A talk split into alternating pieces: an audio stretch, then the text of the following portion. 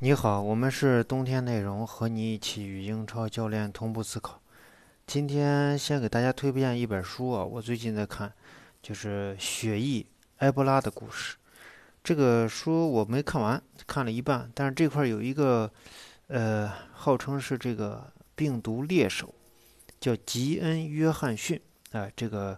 呃，这个教授或者专家等等，呃，这块我摘摘出来一段啊，给大家念一下。我大概从没有见过有比吉恩·约翰逊更害怕病毒了。他的恐惧之所以让我印象深刻，就在于他源自知识，基于理性的深切尊重。他在非洲旅行多年，寻找埃博拉和马尔堡病毒的储存宿主。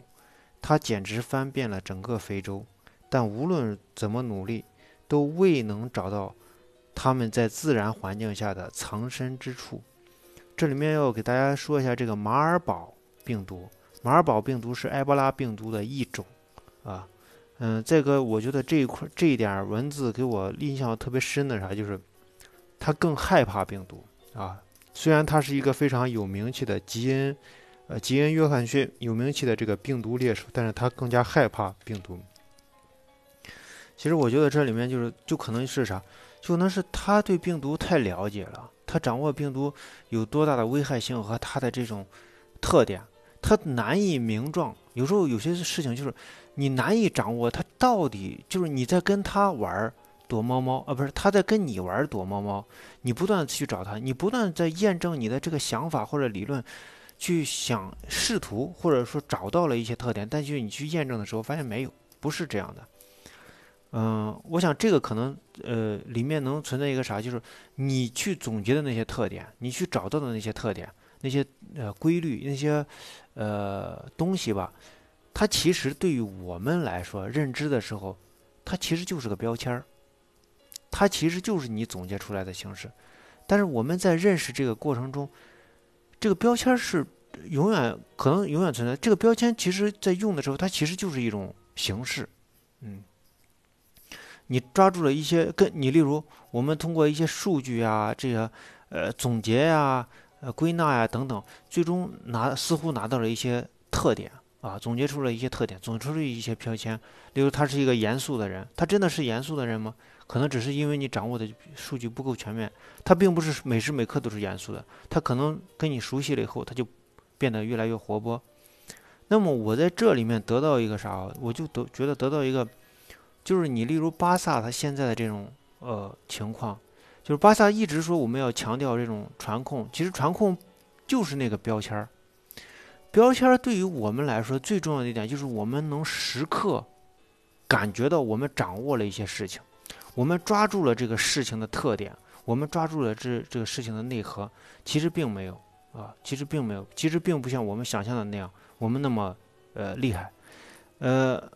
巴萨一直说我们要坚持这个传控足球，这就是一种特点，这就是一种标签。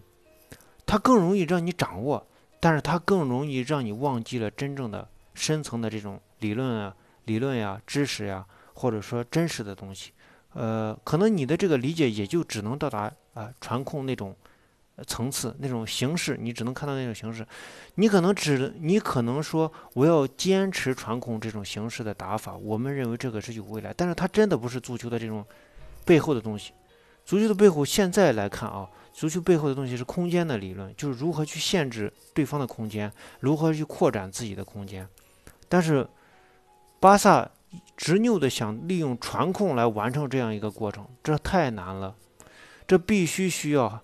哈维、伊涅斯塔、梅西这样级别的人同时在场才能完成，这是一个巨大的工程，这是一个有需要巨大投入，甚至需要缘分的一个过程。所以我们看到现在巴萨一直是一蹶不振，因为他找不到这样等要等要等同时出现如此多的天才，我想是一个很长的时间，这不是一个金金钱可以完全解决的事情。所以他有时候我也感觉到巴萨有时候有些悲壮，因为他真的在一个他认为可能的事情上在努力，但是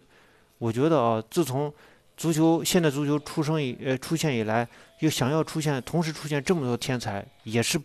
很难的。所以我觉得巴萨有一些呃过于执拗或者是固执了。当然，他这也是一种生活的生活的呃理念吧。呃，今天就是这么多。我们是冬天内容，和你一起与英超教练同步思考。欢迎大家到西安帕帕亚意大利西餐厅南门店吃饭，谢谢大家。